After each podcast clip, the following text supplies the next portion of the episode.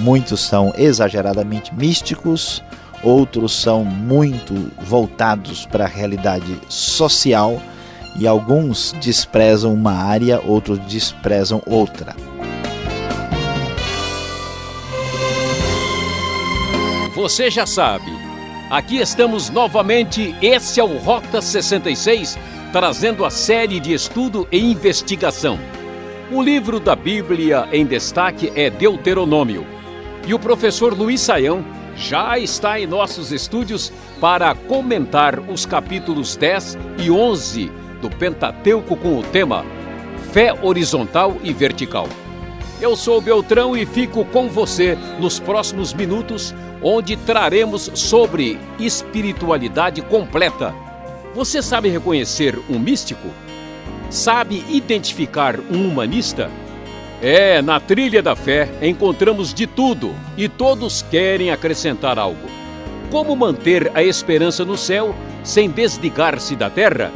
Vamos analisar esse assunto com muita atenção. Estamos estudando o livro de Deuteronômio, falando da aliança de Deus com o povo de Israel. E estamos aprendendo como era o relacionamento do Senhor. Vimos recentemente o tema entre a bênção e a maldição. E vamos prosseguir no nosso estudo, lendo na nova versão internacional da Bíblia, a partir do versículo primeiro, onde encontramos as seguintes palavras: Naquela ocasião, o Senhor me ordenou: corte duas tábuas de pedra, como as primeiras, e suba para encontrar-se comigo no monte. Faça também uma arca de madeira, eu escreverei nas tábuas as palavras que estavam nas primeiras que você quebrou e você as colocará na arca. Então fiz a arca de madeira de acácia, cortei duas tábuas de pedra como as primeiras e subi o monte com as duas tábuas na mão. O Senhor escreveu nelas o que tinha escrito anteriormente, os dez mandamentos que havia proclamado a vocês no monte do meio do fogo. No dia em que estavam todos reunidos, o Senhor as entregou a mim e eu voltei. Desci do monte e coloquei as tábuas na arca que eu tinha feito, e lá ficaram conforme o Senhor tinha ordenado. O texto começa falando das tábuas da lei. Vamos lembrar que as primeiras tábuas que foram uh, ordenadas por Deus foram feitas e foram destruídas. Deus tinha escrito nas tábuas pelo seu próprio poder, elas foram escritas pelo dedo de Deus e foram quebradas por Moisés quando ele ficou indignado com o pecado do povo no episódio do bezerro de ouro. As tábuas têm os dez mandamentos, que é o coração da aliança de Deus com Israel a essência da ética, da orientação de Deus para o seu povo. Estas tábuas, então, agora são feitas novamente. Vemos Deus manifestando a sua vontade, a sua ética, os seus mandamentos, dando grande valor a esta aliança, de modo que as tábuas são feitas pela segunda vez para serem ah, colocadas na arca da aliança, que era ali colocada no tabernáculo, no Santo dos Santos ou no lugar santíssimo. Vemos que a relação da ética tem o seu fundamento uh, em Deus, na fé que a gente pode chamar de uma fé vertical, que parte de Deus e chega até o homem. E o texto prossegue no capítulo 10, no versículo 12, com algumas orientações muito importantes. E agora, ó Israel, que é que o Senhor, o seu Deus, lhe pede? Senão que tema o Senhor, o seu Deus, que ande em todos os seus caminhos, que ame e que sirva ao Senhor, o seu Deus, de todo o seu coração, de toda a sua alma, e que obedeça aos mandamentos e aos decretos do Senhor, que hoje lhes dou para o seu próprio bem. Ao Senhor, o seu Deus, pertence os céus e até os mais altos céus, a terra e tudo que nela existe. No entanto, o Senhor se afeiçoou aos seus antepassados e os amou, e a vocês, descendentes deles, escolheu entre todas as nações, como hoje se vê. Sejam fiéis de coração à sua aliança e deixem de ser obstinados, pois o Senhor, o seu Deus, é o Deus dos deuses e o soberano dos soberanos, o grande Deus, poderoso e temível, que não age com parcialidade nem aceita suborno. Ele defende a causa do órfão e da viúva e ama o estrangeiro, dando-lhe alimento e roupa. Amem os estrangeiros, pois vocês mesmos foram estrangeiros no Egito. Temam o Senhor, o seu Deus, e sirvam-no, apeguem-se a ele, façam os seus juramentos, somente em nome dele. Seja ele o motivo do seu louvor, pois ele é o seu Deus, que por vocês fez aquelas grandes e temíveis maravilhas que vocês viram com os próprios olhos. Os seus antepassados que desceram ao Egito eram setenta ao todo, mas agora o Senhor, o seu Deus, os tornou tão numerosos quanto as estrelas do céu. Como podemos observar, depois de dar atenção e valor às tábuas da lei, há uma exortação ao temor ao Senhor e ao culto e à maneira como se deve portar perante Deus. E juntamente com esta a, a, esta ideia de ênfase em fé, em religião, em relação com Deus, em espiritualidade, em culto, em obediência, o texto diz claramente que esse Deus é um Deus poderoso e temível, daí vem a nossa relação de adoração, vem a nossa relação de grande admiração para com o Deus poderoso acima de todos os deuses o Deus que é o soberano dos soberanos, este mesmo Deus é o Deus que não age com parcialidade nem aceita suborno. Por isso, a fé e a espiritualidade que nasce do relacionamento verdadeiro com Deus é uma fé marcada por justiça. Quem está com Deus deve ter uma vida correta, uma vida marcada por uma atitude completamente agradável a Deus no aspecto ético. Por isso, a ênfase que não pode haver parcialidade nem suborno. E é interessante observar que esse mesmo Deus poderoso, grandioso, o Deus que é marcado por uma relação vertical conosco, ele influencia a nossa relação horizontal com as outras pessoas. A justiça em Deus e mais do que isso, olha só com atenção o que vimos no versículo 18. Ele defende a causa do órfão e da viúva. Ele ama o estrangeiro, dando-lhe alimento e roupa.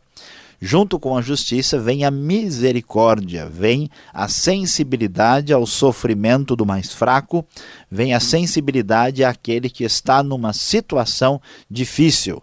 Amem os estrangeiros. Observe bem texto de Deuteronômio fala nitidamente, claramente contra o paganismo e contra a idolatria dos cananeus. Manda até exterminar estes povos e, no entanto, a postura não é de xenofobia de rejeição e de ódio aos estrangeiros, não é uma postura de racismo. Portanto, o texto diz: amem os estrangeiros, pois vocês foram estrangeiros no Egito.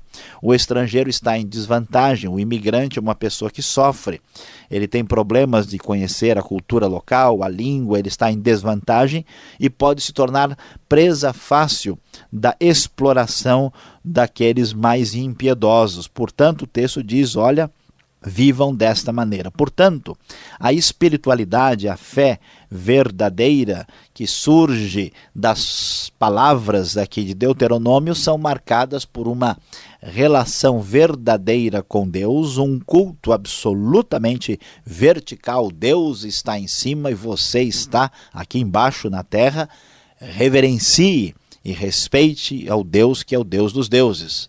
Esta a atitude de culto deve ser acompanhada por uma ética que rejeita todo tipo de injustiça e, ao mesmo tempo, com uma sensibilidade para atingir, para alcançar, para se relacionar com aqueles que estão na posição de desfavorecidos. E o capítulo 11 prossegue neste mesmo, nessa mesma sintonia, enfatizando que Deus exige a obediência como manifestação verdadeira de culto e de amor para com ele.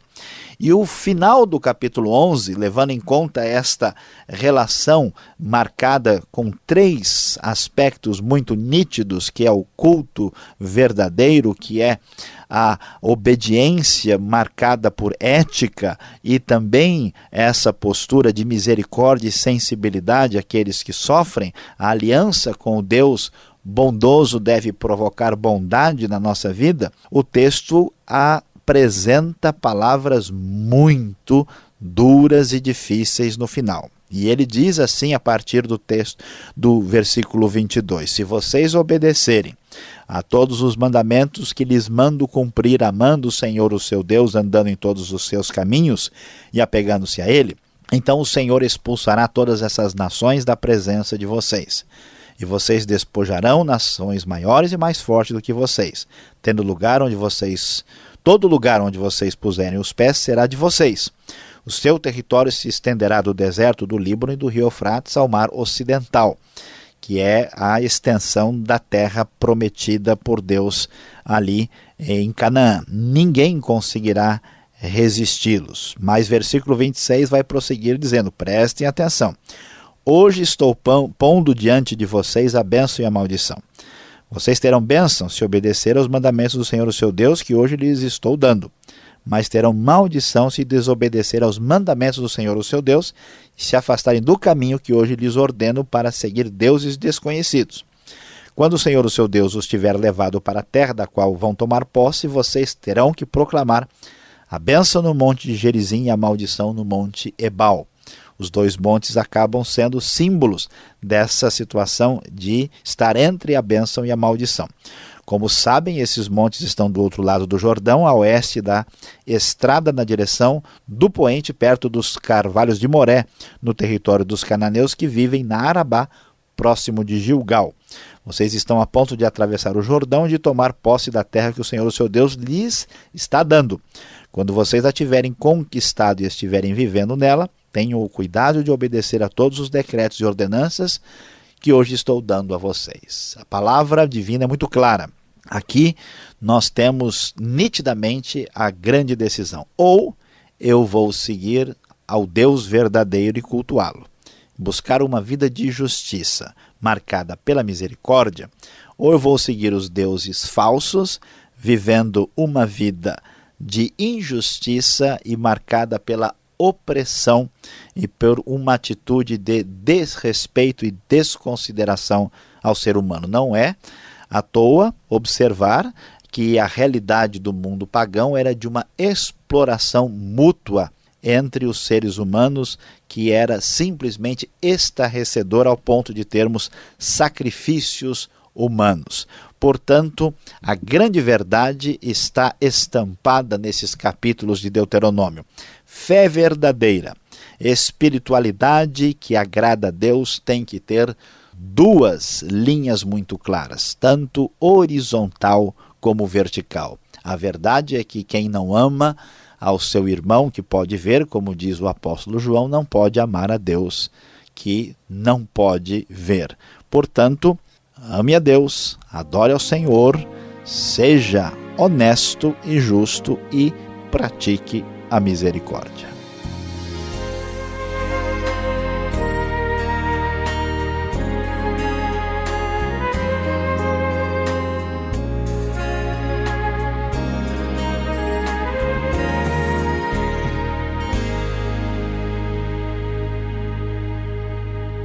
Você está ligado no programa Rota 66, o caminho para entender o ensino teológico dos 66 livros da Bíblia. Destaque agora para a série Deuteronômio nos capítulos 10 e 11. Tema dessa aula: Fé horizontal e vertical. O Rota 66 tem produção e apresentação de Luiz Saião, redação e participação Alberto Veríssimo, na locução Beltrão, numa realização transmundial.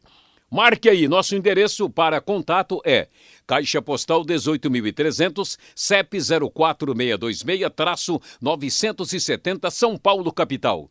E-mail rota66 arroba transmundial.com.br Fique na sequência com perguntas e respostas.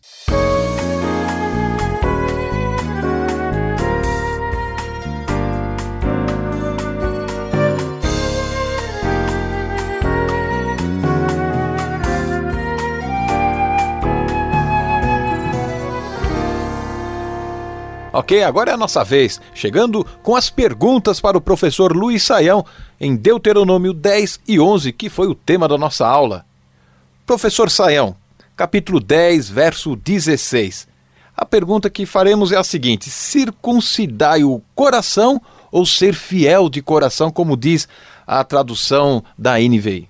Bom, pastor Alberto, essa expressão que aparece aí no texto, ela literalmente está escrito circuncidar o coração. O problema é que essa expressão, só de ouvir circuncidar, as pessoas não, não entendem muito. E circuncidar o coração é mais estranho ainda. Alguém pode imaginar até que a pessoa vai fazer uma, uma operação. Uma ponte de safena. Uma ponte de safena. Então, o sentido, a tradução literal não comunica. Por isso, a NVI, para traduzir corretamente a ideia, para a pessoa entender, ela coloca ser fiel de coração, que é o sentido. Então, nem toda tradução literal comunica corretamente. Por isso que está desse jeito na nova versão internacional para o leitor poder de fato entender. Tá certo. O tema da aula é fé horizontal e vertical. Você falou disso o tempo todo. Isso é uma realidade hoje? É, como é que a gente faz essa, essa ligação com Deus, né? Olha, a pergunta é muito pertinente pelo seguinte: uh, infelizmente, o que a gente encontra em grande parte hoje é o que a gente chama de um cristianismo polarizado, né? Ou seja, tem gente que está preocupado muito com espiritualidade. Então é buscar a Deus de coração, com disposição, com muita dedicação, mas toda essa espiritualidade não se reflete, por exemplo, em ética. Outras pessoas querem defender ética e justiça, justiça social, sem espiritualidade. E há aqueles até que, por exemplo, se preocupam com misericórdia, ah, com os pobres, com os necessitados, com os imigrantes e desprezam talvez a própria espiritualidade. E o que a gente percebe aqui é uma coisa mais completa, que uma coisa não exclui a outra. Eu acho que devemos aprender muito com esse texto que enfatiza né, uma coisa completa. Se você está buscando o Deus verdadeiro, você deve ter uma vida justa e também ser marcado por misericórdia. Nós não devemos né, polarizar e separar essas virtudes fundamentais da, da fé. Nada de dicotomia aí. Como... É mais, é tricotomia, policotomia, é complicado. Tá certo, é departamentalizar a fé, né? Isso. Mais uma pergunta aqui a respeito do assunto que está agora no versículo 26 do capítulo 11 de Deuteronômio. Por que temos aqui bênção e maldição?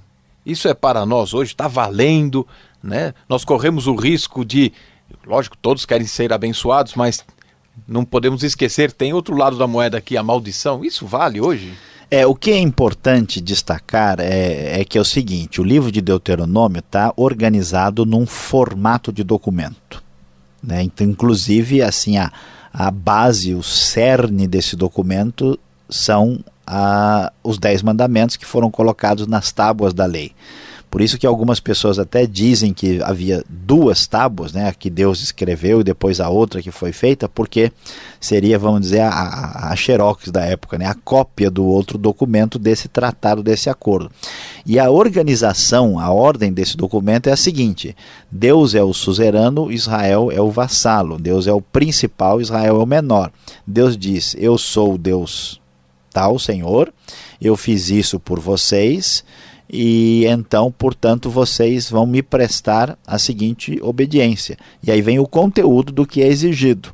E aí vem as consequências desse contrato. Se vocês forem abençoados, eh, se vocês fizerem tudo forem é, obedientes. Né? Obedientes, né? vocês vão ser abençoados. Se vocês forem desobedientes e quebrarem o contrato que assinaram comigo, então vocês vão ser desobedientes. E para formalizar isso, houve essa cerimônia, que vai ser mais discutida detalhadamente no capítulo 28, né, do Monte Gerizim, Gerizim e do Monte Ebal.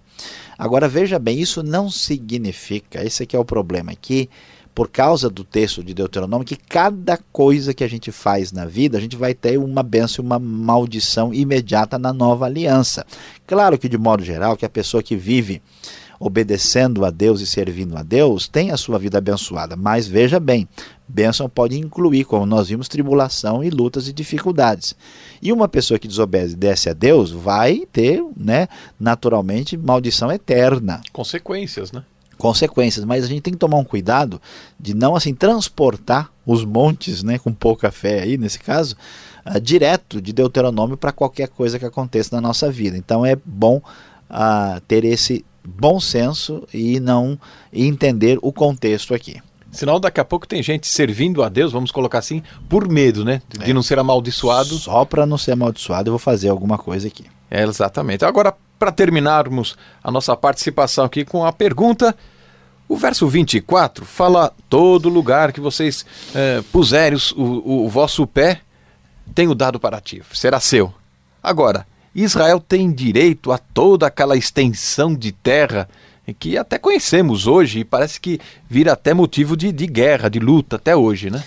É, Alberto, essa questão é extremamente delicada, porque na verdade nós temos quatro passagens no Antigo Testamento. Temos aqui, já vimos lá uh, também no livro de Gênesis, aparece no começo de Josué, que falam da extensão da terra de Israel que Deus dá a Israel desde a aliança com Abraão.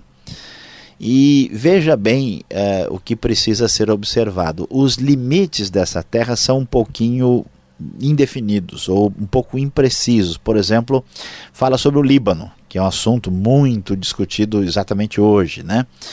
Uh, a gente não tem os detalhes da extensão do Líbano. Uh, até o texto principal que diz isso, ele fala no hebraico é, desde este Líbano. Dá a impressão, segundo alguns estudiosos, que o autor está ah, uh, falando de cima do monte, vendo o Líbano, né, dizendo que é do Líbano para baixo.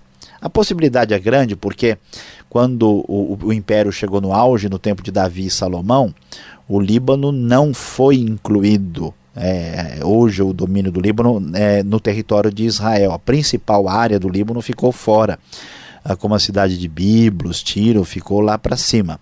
E a extensão, na verdade, vai muito além do tamanho de Israel de hoje. Ela pega desde o Mediterrâneo até o começo do Sinai lá embaixo, que é o ribeiro do Egito, e vai até o Uh, Eufrates subindo, indo até onde hoje é, é, terreno da Síria. Indo a leste, né? Exatamente, indo uh, na região uh, para o leste, mais leste para o norte, região nordeste. Este, esta dimensão da Terra, ela se cumpriu no território dado na época de Davi e Salomão. Então, a primeira pergunta que precisa ser levantada é se, se, esse, se esses limites da Terra envolveram um cumprimento que já aconteceu no tempo bíblico ou se isso é uma exigência que deve se esperar hoje. Então, isso está em aberto na interpretação bíblica. A, a discussão de muitos estudiosos é que, como Deus fez a aliança que envolve a terra perpetuamente dada a Israel, que isso vai se cumprir. Alguns estudiosos de escatologia entendem que isso vai acontecer no momento muito futuro, ainda na, na ocasião daquilo que é chamado de milênio. Né? E, e então a grande verdade é que no texto bíblico isso não está totalmente definido. Nós não temos assim certeza absoluta dos do tamanho do, da extensão da Terra, por exemplo, ir até o, o Mediterrâneo, o, o, Eufrates, né, isso pode envolver lugares diferentes. Ah, nós não podemos ter certeza e segurança absoluta ah, se isso é uma coisa que já se cumpriu e, portanto, não tem relação com a nossa época. E tem mais um detalhe, é, é, é a questão da nova aliança, né, que agora temos em Cristo, em que medida uh, Israel estará numa mesma situação uh, uh, no, no, no, momento de hoje que estava no passado. Geralmente é a escola teológica da pessoa que decide isso. Agora, uma coisa é clara, Deus não está apoiando nenhuma guerra, nenhuma violência de lado nenhum. Né? Isso não deve ser, não podemos utilizar textos bíblicos como fez o catolicismo medieval para justificar a Inquisição, para dizer que vamos fazer isso. Se isso for uma profecia que se cumprir literalmente no futuro, numa plenitude, voltando ao tamanho do território de Davi, Deus vai providenciar isso. Fica difícil a gente é, tentar é, fazer a profecia se cumprir. Aí é um pouco complicado. Então aí está o resumo de uma questão tão delicada como essa. Tá certo, é. Vamos lendo a Bíblia e aprendendo mais um pouco. E você, segura aí. Vem agora a aplicação do estudo de hoje para você.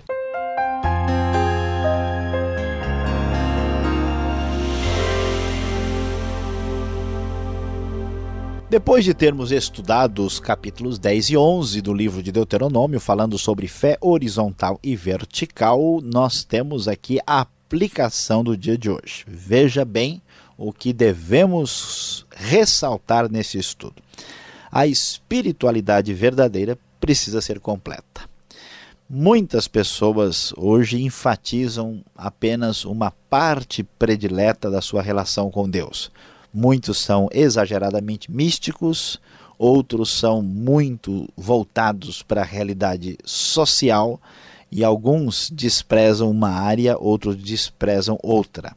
Isso não faz sentido. Se eu me relaciono profunda e espiritualmente com Deus, a minha vida deve ter um resultado desse relacionamento marcado por ética e justiça. É muito triste ver tantas pessoas com o nome de cristianismo, até mesmo, ah, envolvidos na política, no mundo externo, aí com o nome ah, que não é compatível com a ética do Evangelho. E além do mais, vamos discutir ah, também a necessidade da expressão da misericórdia, da ação profunda de sentimento da igreja para com os desfavorecidos. Espiritualidade verdadeira precisa ser completa. Não se esqueça disso. Ah, que pena! Rota 66 de hoje chega ao fim. Mas já convido você a estar conosco nesse mesmo horário e nessa emissora. Mais informação sobre esse trabalho no site transmundial.com.br e aquele abraço.